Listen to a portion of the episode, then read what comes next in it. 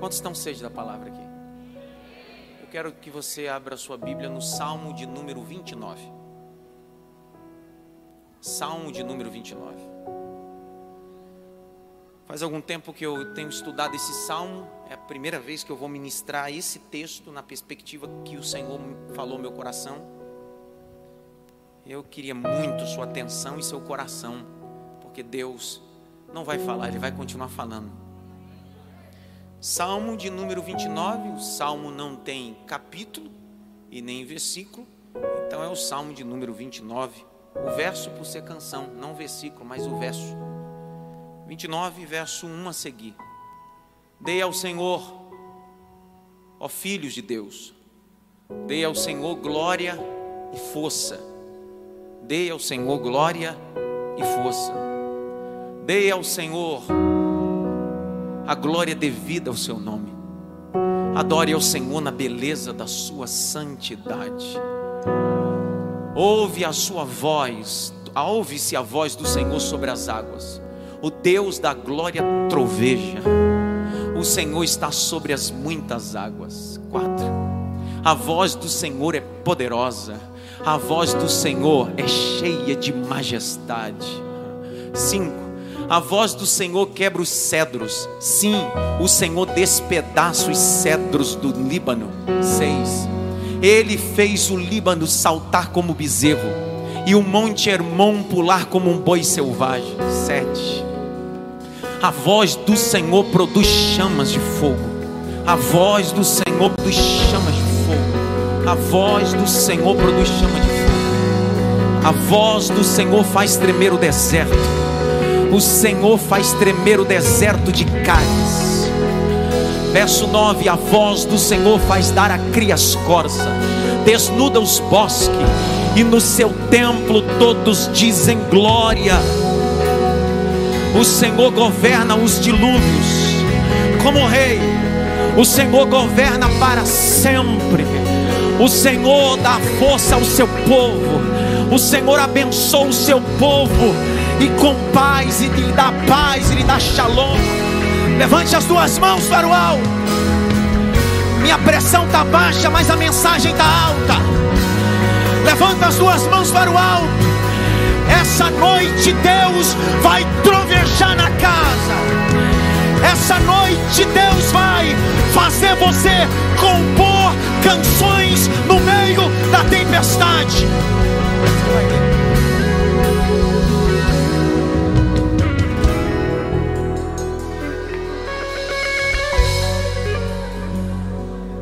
Tema da minha mensagem essa noite é: A tempestade te faz um compositor. A tempestade é sinônimo de problemas, dificuldade, adversidades, lutas.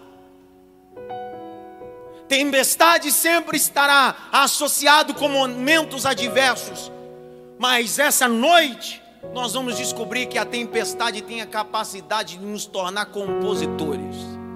Vamos cantar dentro da tempestade. Vamos cantar no meio do vento, vamos cantar no meio dos relâmpagos, vamos cantar no meio das ondas grandes que vêm para nos afogar. Nós vamos aprender a cantar no meio dessa tempestade. Aí você vai entender por que eu dei esse tema, porque preciso que você acompanhe comigo de forma expositiva esse salmo. Uma das coisas que a gente precisa entender, esse salmo é de Davi. Davi foi um dos mais brilhantes reis de Israel, segundo o coração de Deus. Ele tinha habilidade da harpa, tocava harpa. E era tão habilidoso na harpa que quando Saul estava perturbado, apontaram ele como alguém habilidoso que tinha a capacidade de dedilhar a harpa e acalmar o espírito de Saul. Só não só tocava, mas também ele tinha capacidade de compor. O livro de Salmos tem 150 salmos. 73 salmos estão dedicados e são composições deste homem chamado Davi, um homem segundo o coração de Deus. Os judeus chamam esse livro de Terrilim, canções. Por ser está dentro da perspectiva canônica dos livros proféticos, perdão, poéticos. Um dos livros mais importantes daquele que entende sobre cantar. Então nós, quando lemos esse, esse livro, cometemos alguns erros. Porque na verdade ele não foi feito para ler, ele foi feito para cantar. E é uma canção, e são várias canções que você canta em luto, você canta em felicidade, canta em momentos favoráveis e momentos adversos. Entretanto, nós conhecemos o livro de Salmos só pelos salmos mais conhecidos. Salmo 23, Salmo 46, Salmo 91, Salmo 121, Salmo 125. São salmos que a gente conhece. Só que o livro de Salmos é dividido em cinco blocos. Esses blocos, o primeiro dele vai do capítulo 1 ou do Salmo 1 até o Salmo 41. E aí, subsequente, contando assim, você vai chegar a cinco blocos de salmos. Os salmos deveriam ser entoados dentro da perspectiva de alguém que entendia o Deus que servia. Se o salmo é de Davi, nós precisamos primeiro contextualizar o que, que inspirou ele. Por que, que Davi escreveu esse salmo? Nós sabemos que toda a escritura é divinamente inspirada por Deus.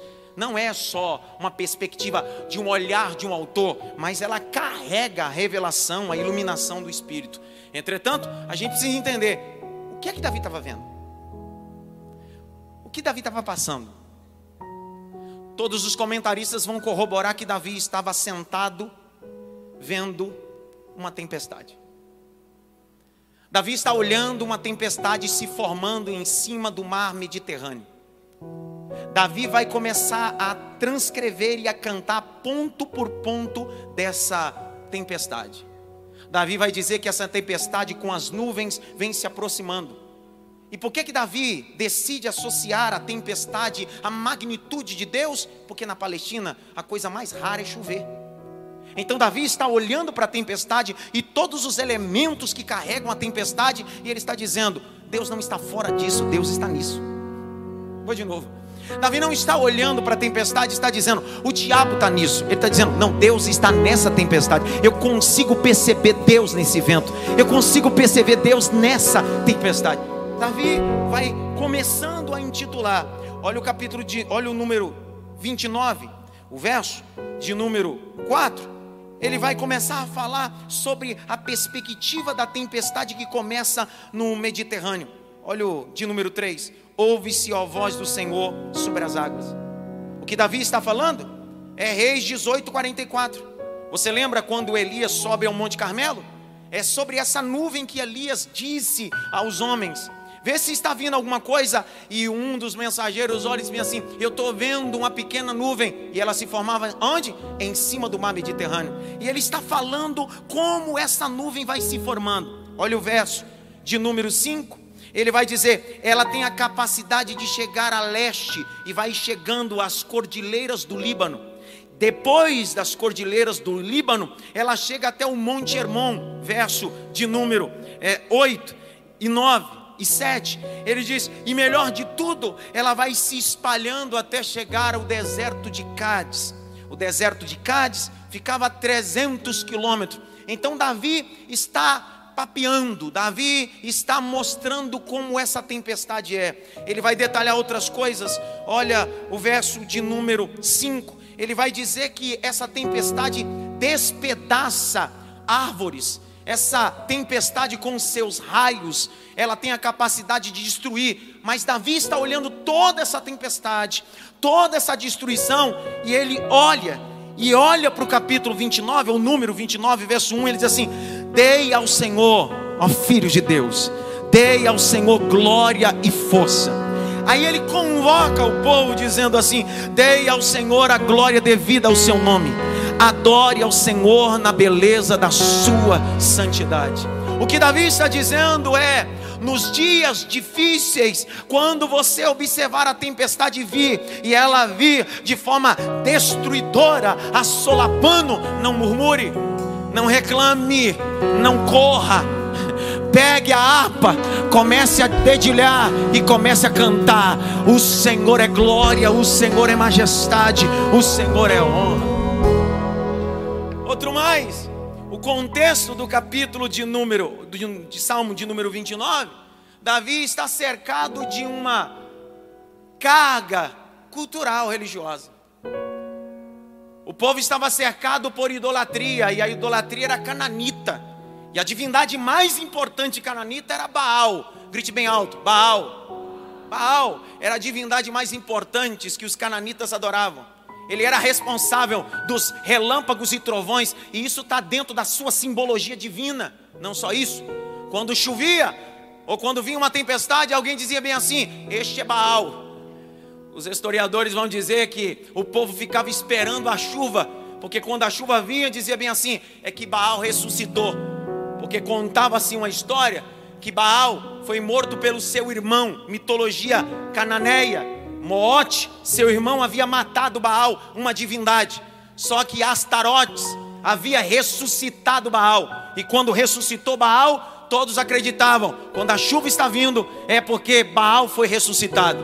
Mas Davi está escrevendo, deixando bem claro: Baal não tem força, Astarotes não tem força, nenhuma divindade tem força, porque o Senhor criou céus e terra. É claro que Baal é uma divindade que se acredita que quando ele ressuscita a chuva, por isso que Jesus decidiu ressuscitar o terceiro dia, e o que ele trouxe não foi chuva, foi salvação. O que ele trouxe não foi só chuva, foi porta aberta de salvação. Vou de novo. Jesus ressuscitou ao terceiro dia e não trouxe água para a terra, trouxe o céu para a terra, para uma terra sedenta que precisava da excelência do reino de Deus. Davi está vendo isso. Está contemplando tudo isso. Dentre os onze que compõem essa canção, Davi vai repetir por 18 vezes. Grite bem alto: 18 vezes. Mais alto: 18 vezes. Yahvé. Em 11, ele decide escrever 11 vezes Yahvé. Existem salmos grandes que só tem duas citações de Yahvé. Yahvé é uma vocalização hebraica. Na verdade, nem dá para vocalizar, é um tectagrama. Os tradutores vão dizer que Yahvé é Senhor. Melhor ainda, Yahvé é dono. Quando Davi está olhando o caos da tempestade, ele está dizendo: Eu posso dizer 18 vezes, Ele é Senhor disso, Ele é dono de tudo isso. Salmos é conhecido como os sete trovões de Deus. Quantos trovões? Olha lá, a partir do 3 aparece sete vezes a expressão voz do Senhor. O que Davi está dizendo? A voz do Senhor são como trovões. Na perspectiva normal que a gente aprende na escola, velocidade da luz e velocidade do som. Qual é mais rápida? Velocidade da luz. A segunda, velocidade do som. Quando nós estamos em um ambiente fechado como esse, e as nuvens se fecham e começam a anteceder uma chuva, começam a se riscar ao céu relâmpagos e raios. Esses não tem barulho, porque são velocidade da luz.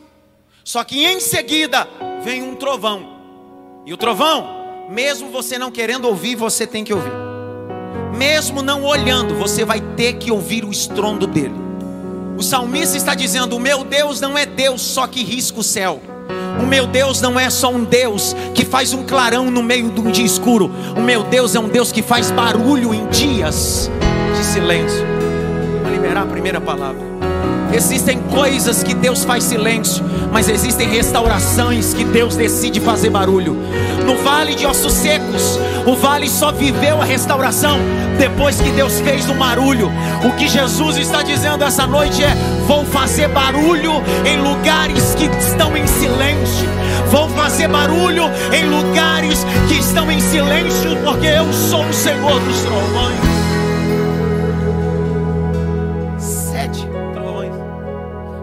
Dentro do contexto judaico, sete número da perfeição. O que Davi está associando é: nos dias das tempestades, o meu Deus é resposta no meio delas. Presta atenção. O que ele está dizendo é: a nuvem veio, destruiu o cedro do Líbano, destruiu os bosques. O Senhor é que ordena os dilúvios, mas ele diz: no meio de tudo isso, eu ouvi sete vezes o Senhor eu ouvi a sua voz. eu vi a sua plenitude. Irmão, esse salmo é do salmo daqueles que estão vivendo uma crise espiritual, de estar surdo sobre a voz de Deus, no meio de tantas tempestades, e o Senhor gritando, dizendo: Eu sou a voz que te guio no meio da tempestade. Eu sou a voz que te guio no meio da problema. Eu sou essa voz. Grite bem alto, voz. Mais alto, voz. Está escrevendo, está dedilhando, está adorando. E olha o Número 8, a voz do Senhor faz tremer o deserto. O Senhor faz tremer o deserto de Cádiz. A voz do Senhor faz dar cria as costas, desnuda os bosques. E no seu templo, todos dizem: Olha para cá. A palavra glória é honra adquirida por obras. Glória significa honra adquirida por obras. Sabe o que Davi está dizendo? Não dê glória se você está sentindo, não. Não dê glória por moeda de troca. Dê glória porque Ele é digno de receber toda a honra e todo louvor. Quando eu dou glória, eu estou dizendo Deus fez e vai continuar fazendo. Glória não é para fazer barulho no culto, para estimular pregador. Glória é reconhecer o que Ele é, não o que Ele vai ser. Outro dia eu fui pregar em Curitiba, acabou um culto, o diácono me abordou e eu tenho mania de pedir para a igreja levantar as mãos e adorar. Ele disse: Eu não vou dar glória só porque o senhor está pedindo. Eu disse: Eu não estou pedindo, eu estou exigindo. Ele disse: Está vendo? Isso é folgado. Eu disse: Sou, porque da porta para fora o Senhor faz o que o Senhor quer. Mas o salmo de número 29 diz: Cada um no seu templo diga glória. É uma ordem imperativa, é reconhecimento. Se você entrou no templo, reconheça que Ele te deu o fruto da vida.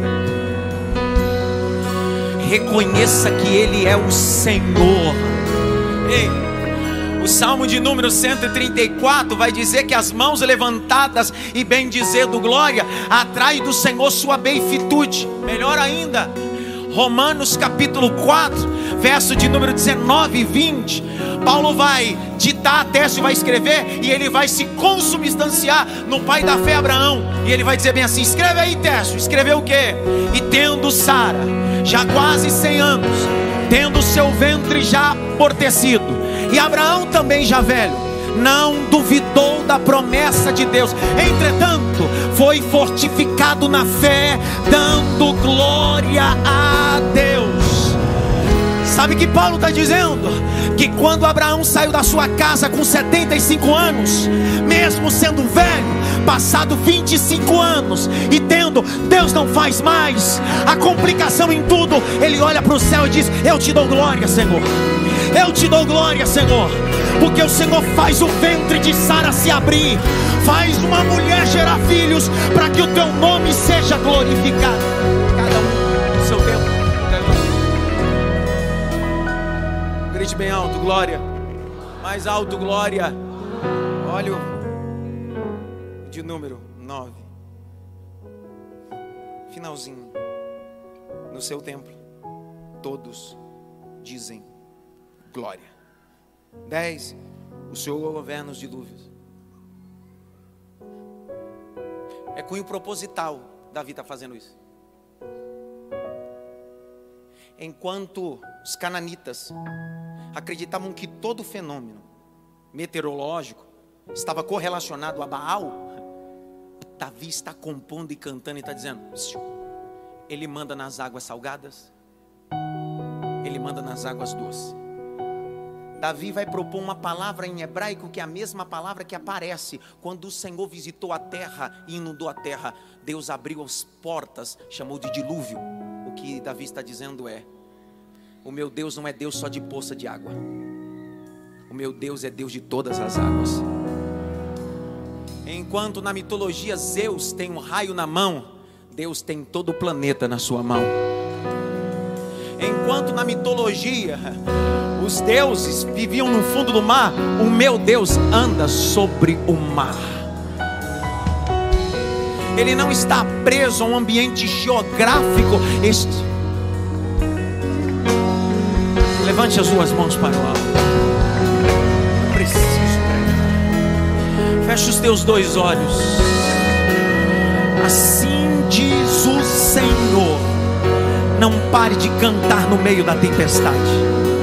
Não pare de cantar no meio dos relâmpagos e dos trovões. Não pare, porque eu sou o Senhor, até no meio do caos. Urabaia. Veja as nuvens que estão se formando sobre o Mediterrâneo. As nuvens que estão invadindo o deserto de Cádiz. Veja as nuvens que estão chegando ao Monte Hermon. Não é o diabo, sou eu, diz o Senhor. Veja minha beleza. Eu sou Deus no meio da tempestade.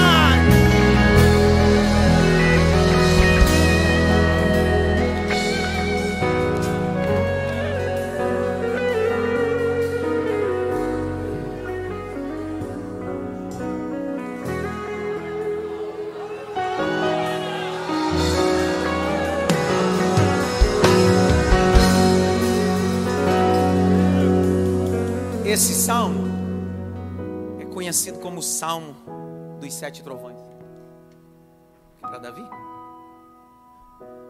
trovões era a boca de Deus respondendo. Para Davi, é Deus gritando no meio do caos. Eu não estou no controle, Davi. Eu sou o próprio controle. O que está é transitório, mas o que é é eterno, Davi. Eu estou no meio do caos, eu estou no meio dessa tempestade. Para Davi, os trovões falavam de Deus respondendo. Abre comigo o texto de Jó, por favor. Abre. Capítulo 40, verso 9. Aleluia. Jó 40, verso 9.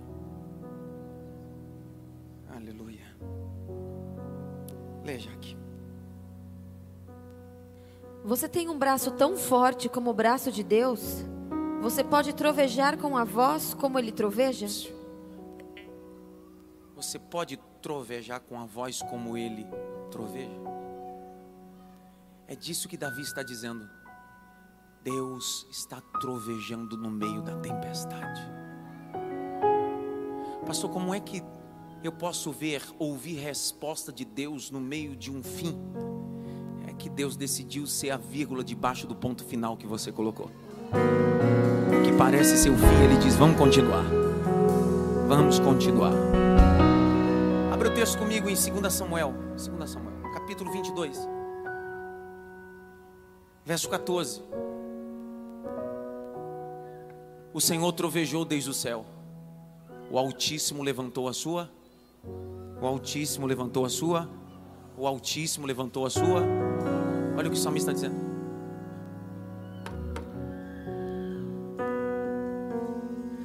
Deus decidiu gritar. Não sei se eu posso falar isso daqui.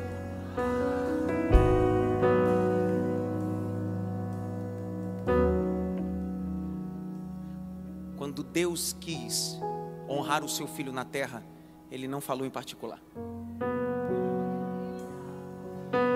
Se a voz do eterno é como trovão, se a voz do eterno é como trovão, Jesus desceu no Jordão e quando subiu das águas, a primeira coisa que aconteceu, o céu se abriu. Espírito Santo desceu em forma corpórea de uma pomba e pousou sobre ele. Aí uma voz, como a voz de trovão, gritou: Este é meu filho amado, em quem tenho prazer. Sabe que Deus está dizendo e o Pai continua com a mão levantada. É o que o Pai está falando para você essa noite no meio de uma tempestade.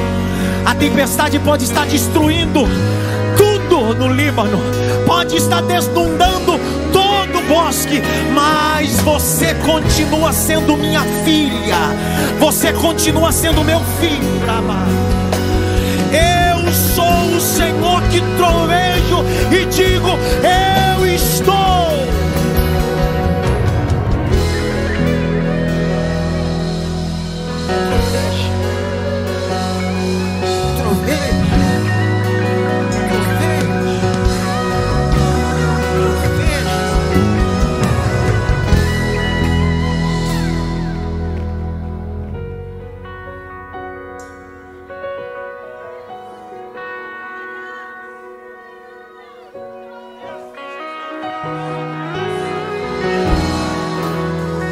Pastor, mas o senhor não sabe o ambiente que eu estou vivendo, está tão difícil, está tão desértico, que eu não acredito que Deus pode mandar trovões nesse ambiente. Tá bom.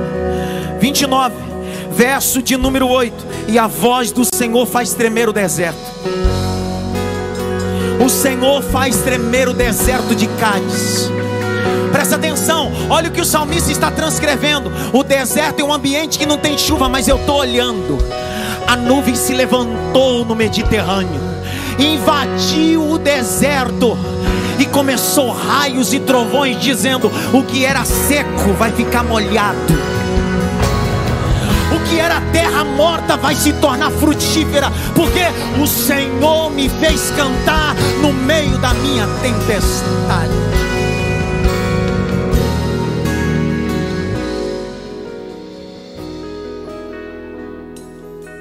Grite bem alto. A voz do Senhor é como um trovão.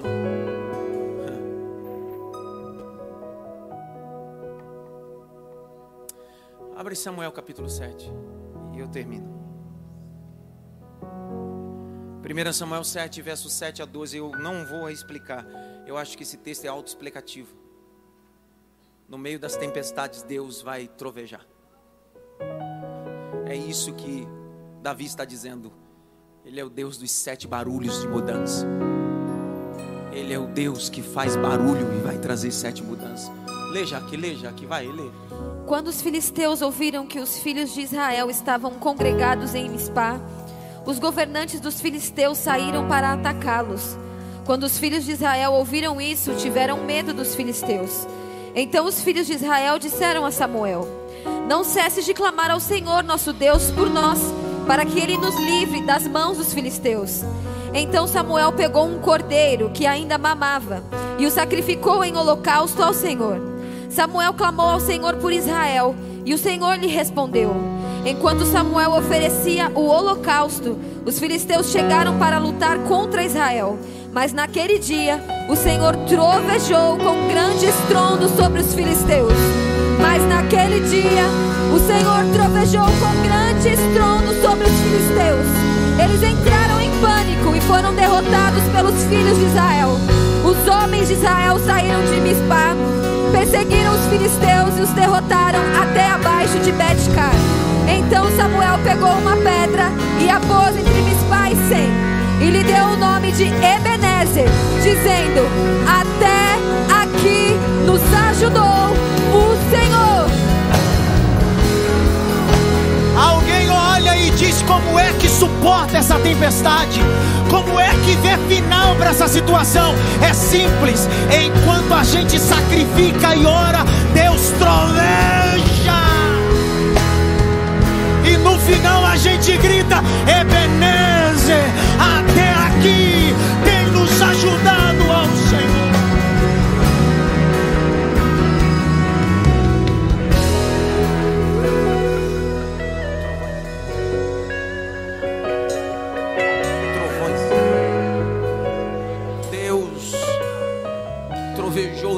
história de Davi.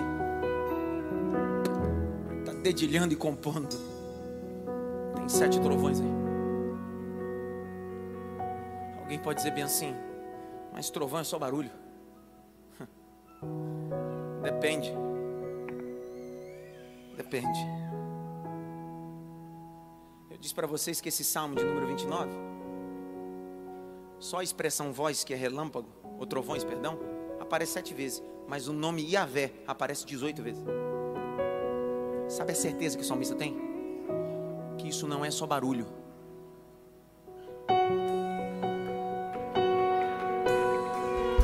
Deus está escrevendo coisas novas. Quantos trovões aqui mesmo? Quantos trovões? Tá, eu não vou explicar. A Bíblia é autoexplicativa. Abrem Apocalipse capítulo 10, verso 1 a 4. Vamos ver se a gente entendeu. Leia aí, Jaque, vai. Aleluia.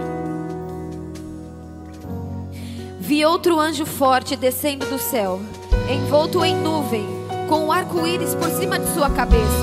O rosto dele era como o sol, e as pernas eram como colunas de fogo. O anjo tinha na mão um livrinho aberto. pôs o pé direito sobre o mar e o pé esquerdo sobre a terra. E gritou com voz forte, como ruge o leão. E quando ele gritou, os sete trovões fizeram soar as suas próprias vozes. Quatro, vai! Logo que os sete trovões falaram, eu ia escrever. Para!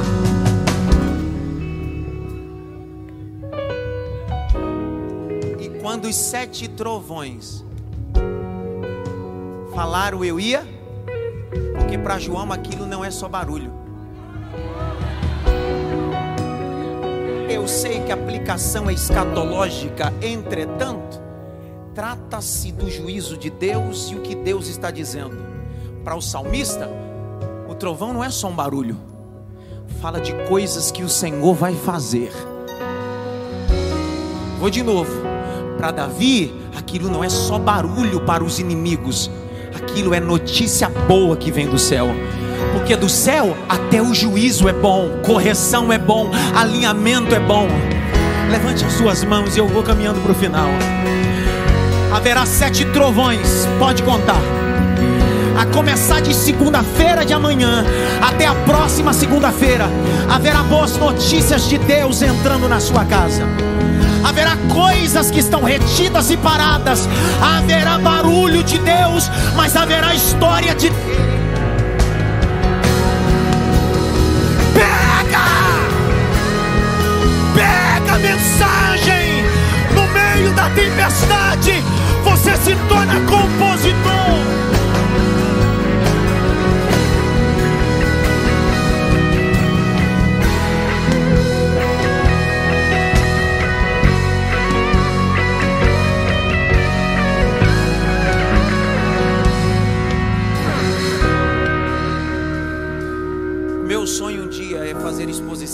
150 salmos.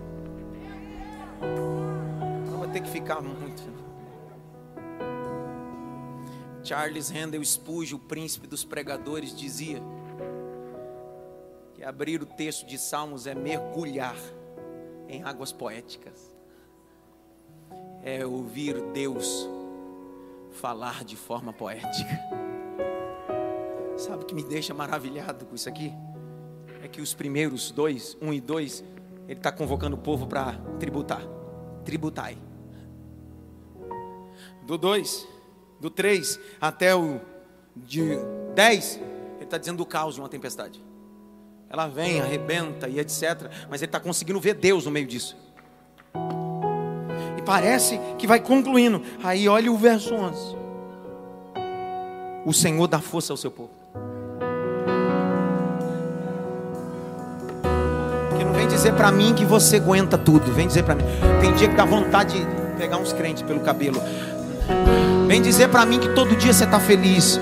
Vem dizer para mim que todo dia você está ouvindo o barulho de trovão. Tem dia que você tem vontade de sumir. Tem dia que você tem vontade, literalmente, Senhor, tira a minha vida. Você só não tem coragem de tirar.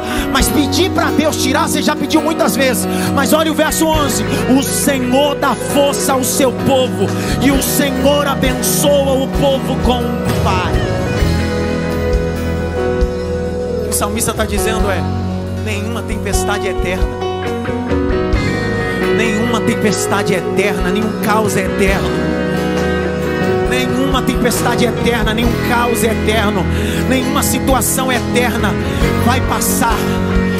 A nuvem se fez no mar Mediterrâneo, chegou até o Hermon, 300 quilômetros, mas lá vai acabar e você vai observar que eu sou o Senhor.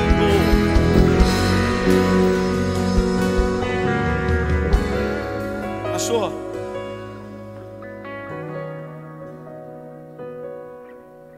Deus só pode se manifestar quando a tempestade acabar. Não, o salmista está dizendo, ele está no meio dela.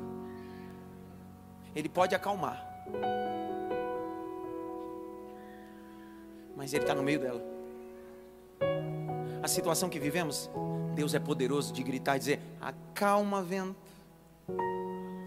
aquieta tempestade. Ele é poderoso para isso. Olha o Salmo de número 107, abre aí. Salmo de número 107, verso 23 a 30. Salmo 107, verso 23 a 30. Veja aqui. Os que tomando navios descem aos mares, os que fazem comércio na imensidade das águas, esses veem as obras do Senhor e as suas maravilhas nas profundezas do abismo. Pois Deus falou e fez levantar o vento tempestuoso que elevou as ondas do mar. Subiram até os céus, desceram até os abismos, no meio destas angústias desfalecia-lhes a alma. Andaram e cambalearam como bêbados, e de nada adiantou a sua habilidade. Então, na sua angústia, clamaram ao Senhor, e ele os livrou das suas tribulações. Fez cessar a tormenta, e as ondas se acalmaram. Então se alegraram com a calmaria, e assim os levou ao porto desejado. Sabe o que o salmista está dizendo? A tempestade foi tão dura que eu perdi a bússola, não sei nem para onde eu estou indo. O meu barco ficou à deriva porque os ventos tiraram o destino. Mas o salmista está dizendo: Mas o Senhor me levou para o porto. Eu atraquei o meu navio no meio dessa tempestade. Deus cria a porta no meio das tempestades. Livro de Naum, abra aí Naum, é um dos doze profetas menores, capítulo 1, verso 3. Pode ler, Jaque. O Senhor é tardio em irar-se, mas grande em poder e jamais inocente ou culpado. O Senhor tem o seu caminho na tormenta e na tempestade. Peraí, ele tem caminho no meio da tormenta e no meio da onde? Ele disse: se eu não acamar, eu abro um caminho no meio dela. Vou de novo. Deus está dizendo: eu posso acalmar. Mas às vezes não vou acalmar, mas vou abrir uma estrada no meio dessa tempestade. Vou abrir uma porta no meio dessa, dessa tormenta. Por quê? Porque ele está corroborando na 1 com o Salmo de número 29. Porque a terra é como poeira para os seus pés, as nuvens são poeiras para o pé do eterno. Não existe Deus maior, nem Baal, nem Astarotes, nem Pazuzu, nem Zeus. Eles podem ser deuses só de trovão e relâmpago, mas Jeová Rafa é Deus todo-poderoso. Nele habita toda a plenitude.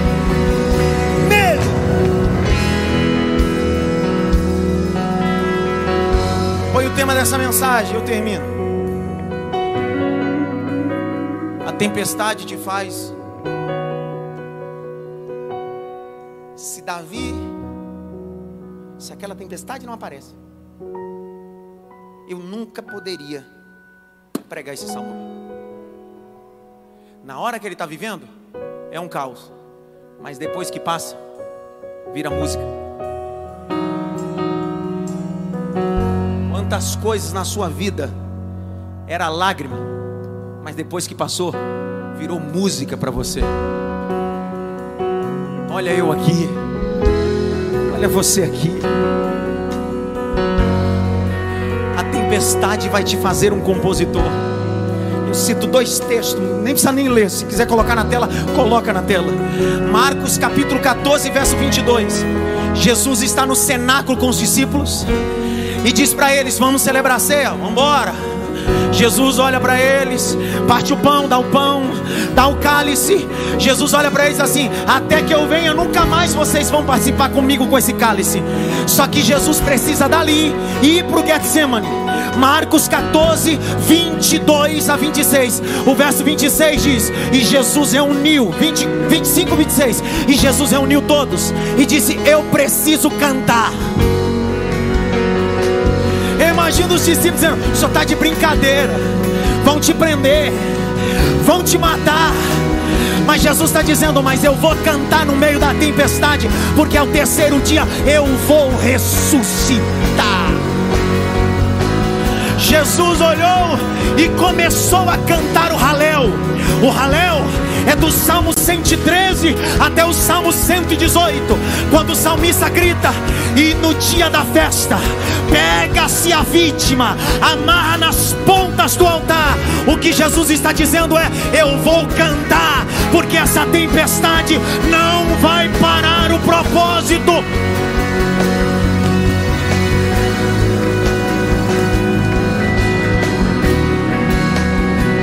Pastor, a tempestade pode me fazer um compositor, irmão.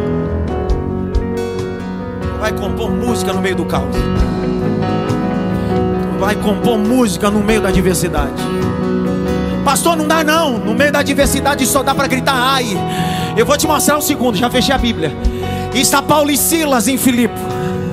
Tem uma moça, ela tem um espírito de adivinhação. Paulo expulsa o demônio dela. Prendem Paulo, prendem Silas. E eles estão presos e machucados. Um olha para o outro e diz assim: Estamos na tempestade.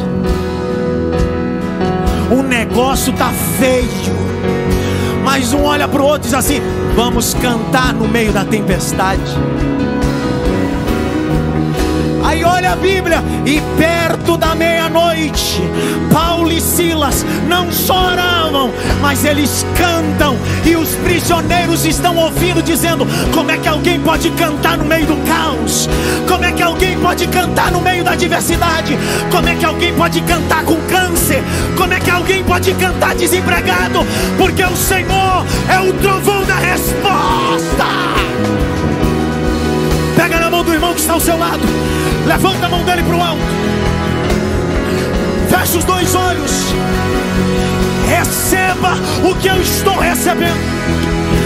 Pega o peso da mensagem. Pega o peso da mensagem. Deus vai fazer você cantar.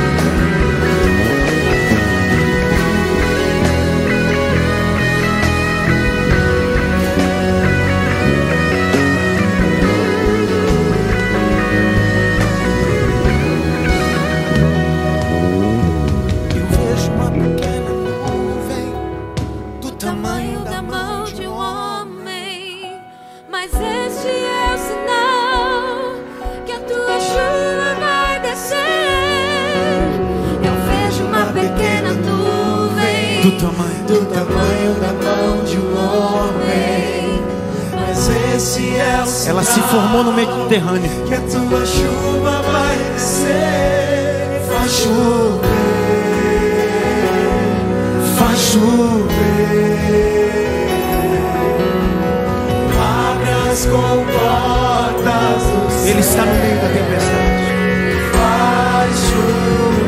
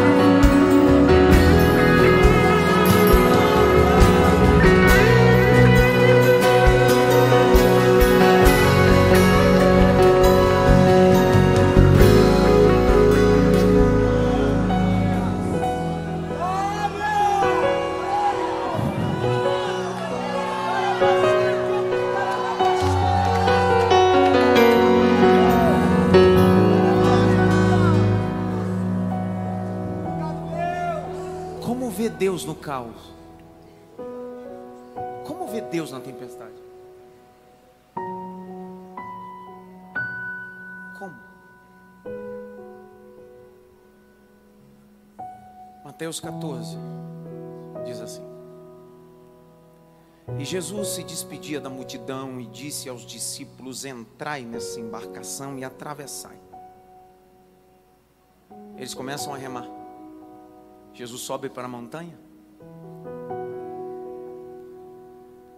E na quarta vigília da noite, entre três e seis da manhã, eles estão no meio, cansados, porque o vento era contrário. Tempestade nos cansa. E que bom que cansa. Se eu te falar fisicamente, minha vontade hoje era ficar em casa. Mas eu preciso olhar no meio da tempestade e ver um Deus que vai me convidar a andar sobre as águas no meio dessa tempestade. O texto diz: E Jesus desceu e começou a andar sobre as águas. Ele não mandou a tempestade acalmar, ele está andando sobre as águas no meio da tempestade. Os discípulos que estão no barco começam a gritar, dizendo: É um fantasma. E Jesus abre a boca, pasme vocês. A expressão que Jesus usa no tronco linguístico exegético é a mesma expressão que o salmista escreveu por 18 vezes: Senhor. Porque quando eles, cansados, confundem Jesus com o fantasma, Jesus grita e diz: Não pula, não. Sou eu. Eu sou o que sou. É o Deus que se manifesta no assassa e diz: Arrié, axé, arrié. Eu sou aquilo que você precisar que eu seja. Sou eu. Mas você precisa ouvir isso. A tempestade ainda continua. Jesus não acalmou a tempestade. Pedro vai ter a mesma perspectiva que o salmista. Ele não pede para Jesus acalmar a tempestade, ele diz: Pede para que eu vá, Senhor. Vem, Pedro. O negócio. E Pedro vai colocando o pé.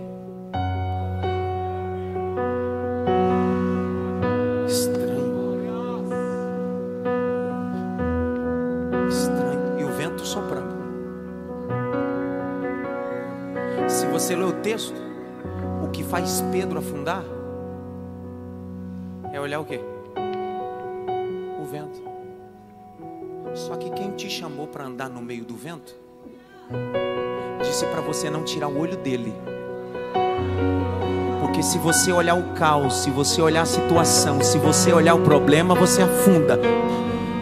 Ele está dizendo: aprende a andar no meio do caos. Olha para mim. Olha para mim, não olha para outra coisa. Olha para mim, olha para mim, olha para mim, olha para mim, olha para mim, olha para mim. Pedro olhou para o caos e afundou. Eu também já afundei, você também já afundou. Mas Jesus não deixou Pedro morrer afogado. Você não der glória a Deus, você vai ver agora. Jesus estendeu a mão para ele e disse: Homem de pequena fé. Jesus pega Pedro e vai para o barco no meio da tempestade. Vai dizer para mim que Jesus pegou Pedro, igual um pai bruto que pega o braço da criança e sai assim: Não, não, não acredito nesse Jesus, não. Eu não acredito nesse Jesus que alguém decide sair da zona de conforto para viver uma experiência em fracasso. Eu imagino Jesus pegando Pedro no colo, o vento soprando, Pedro todo molhado e Jesus dizendo para ele: Fica tranquilo, Pedro, olha para mim. Olha para mim, Pedro, olha para mim, olha para mim, Pedro. E quando Jesus colocou os pés no barco, a tempestade cessou. Curve a cabeça. Estou dentro do horário. Curve a cabeça, fecha os olhos.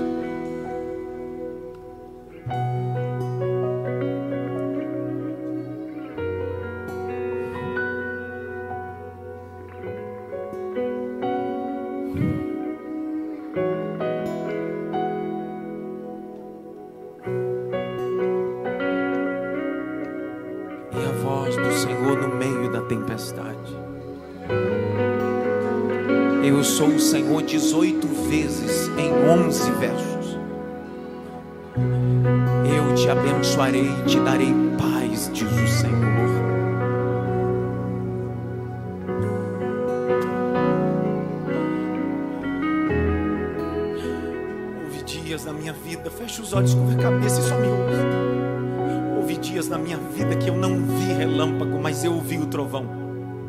Vai, Adson. Não para. Não para. Faz nove meses, pastora Sandra, que eu tenho estudado esse salmo. É a primeira vez que eu ministro, mas o Senhor disse para mim: fale sobre ele hoje. Eu sou os sete trovões, eu sou o Senhor 18 vezes na vida do meu povo. Você essa noite que precisa se reconciliar no meio da tempestade? Porque a tempestade te tirou do propósito. Você olhou para a tempestade e afundou, mas essa noite Deus está dizendo: Eu marquei com você essa tempestade. Eu marquei com você essa tempestade. Tem alguém essa noite que queira se reconciliar ou entregar sua vida a Jesus? É só levantar sua mão direita onde você está. Tem uma ali, tem dois, tem três, tem quatro. O restante continua, tem cinco, tem seis. Continue com a cabeça curvada orando. Tem sete pessoas, tem oito pessoas, tem nove pessoas, tem dez pessoas, tem onze pessoas, tem doze pessoas. Gente olhando no meio da tempestade, Deus. Eu quero te convidar, você que hoje, no meio da tempestade, está ouvindo Deus. Sai do seu lugar, vem na frente. Eu queria orar por você. Vem, vem. Eu queria orar por você. Vem, vem. A igreja toda de cabeça curvada, olhos fechados, orando. A mensagem é um ambiente espiritual. E você precisa entender nesse ambiente que Deus conecta pessoas ao reino. Olha o tanto de gente. Já perdi a conta, mais de 20 pessoas aqui. Aleluia. Bendito seja o Evangelho de Cristo. Bendito Deus que troveja no meio do caos. Aleluia. Aleluia. Aleluia.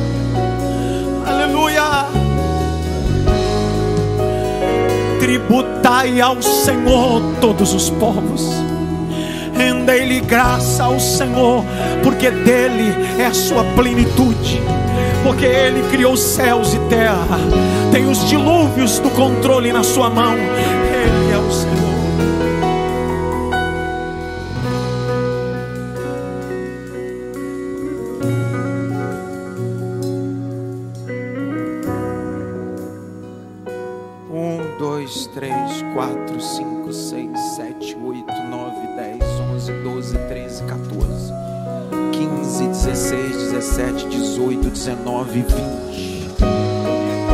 Época a gente celebrava quando 20 pessoas.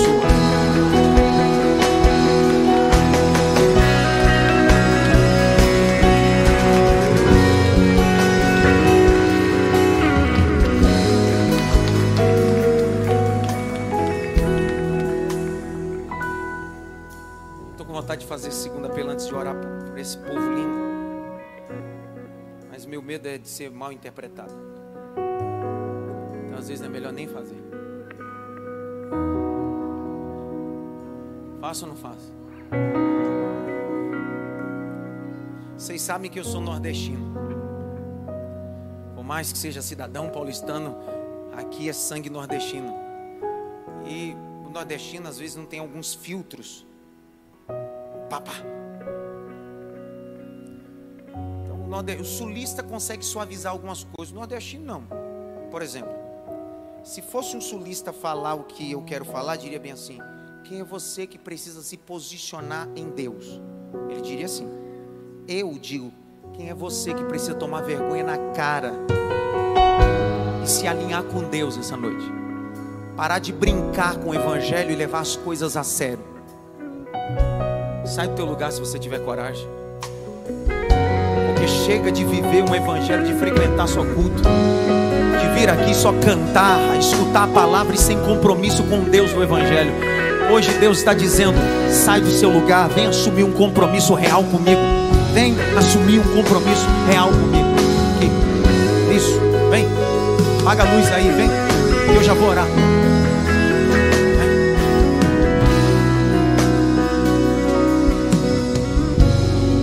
Pai,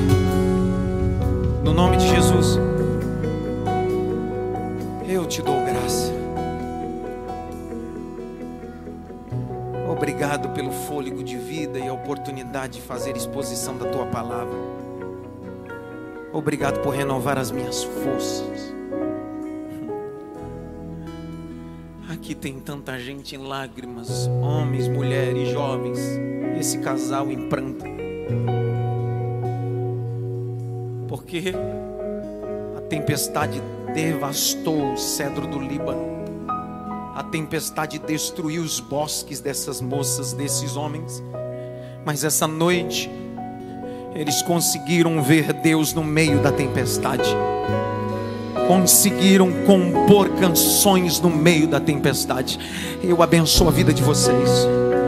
Digo que o sangue de Jesus Cristo tem poder que o Evangelho de Jesus Cristo tem o poder de mudar pessoas. Nós, como igreja local, abençoamos a casa de vocês para a glória do nome de Jesus. Será que você pode aplaudir? Deus abençoe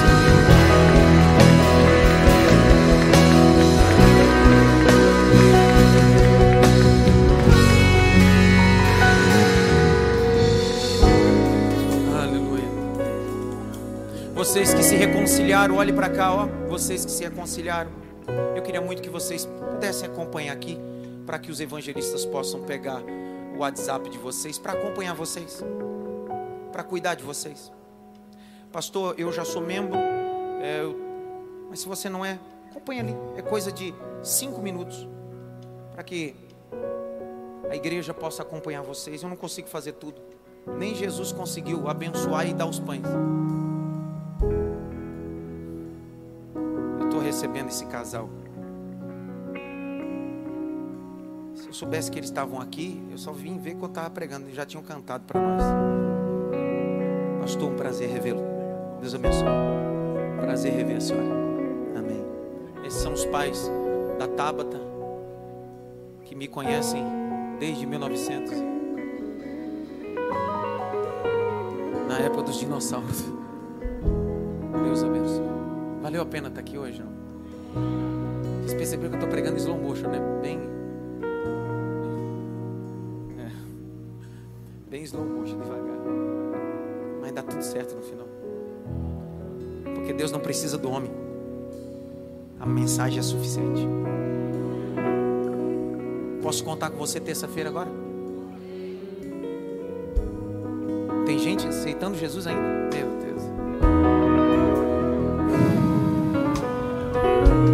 Caroline Andrade, eu quero me reconciliar com Jesus Cristo.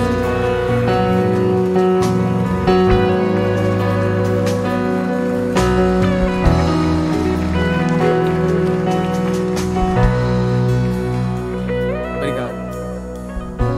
Ó, hoje eu estou terminando o culto 13 minutos mais cedo. Eu vou usar isso qualquer dia. Deixa de saldo aí. Vocês lembram que eu contei uma vitória aqui? Que no meio do caos Deus me fez se estender a Boston no dia 27 e 28 de maio, inaugurar um polo do Itepa e também ministrar lá. Falei para vocês sobre a Suíça, falei para vocês sobre Portugal. E para fechar a beleza de Deus, a beleza de Deus.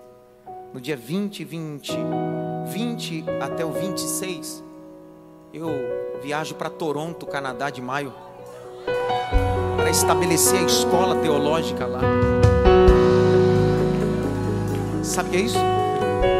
É Deus no meio das tempestades dizendo: só me ouve e vai, só me ouve e vai, só me ouve e vai, só me ouve e vai.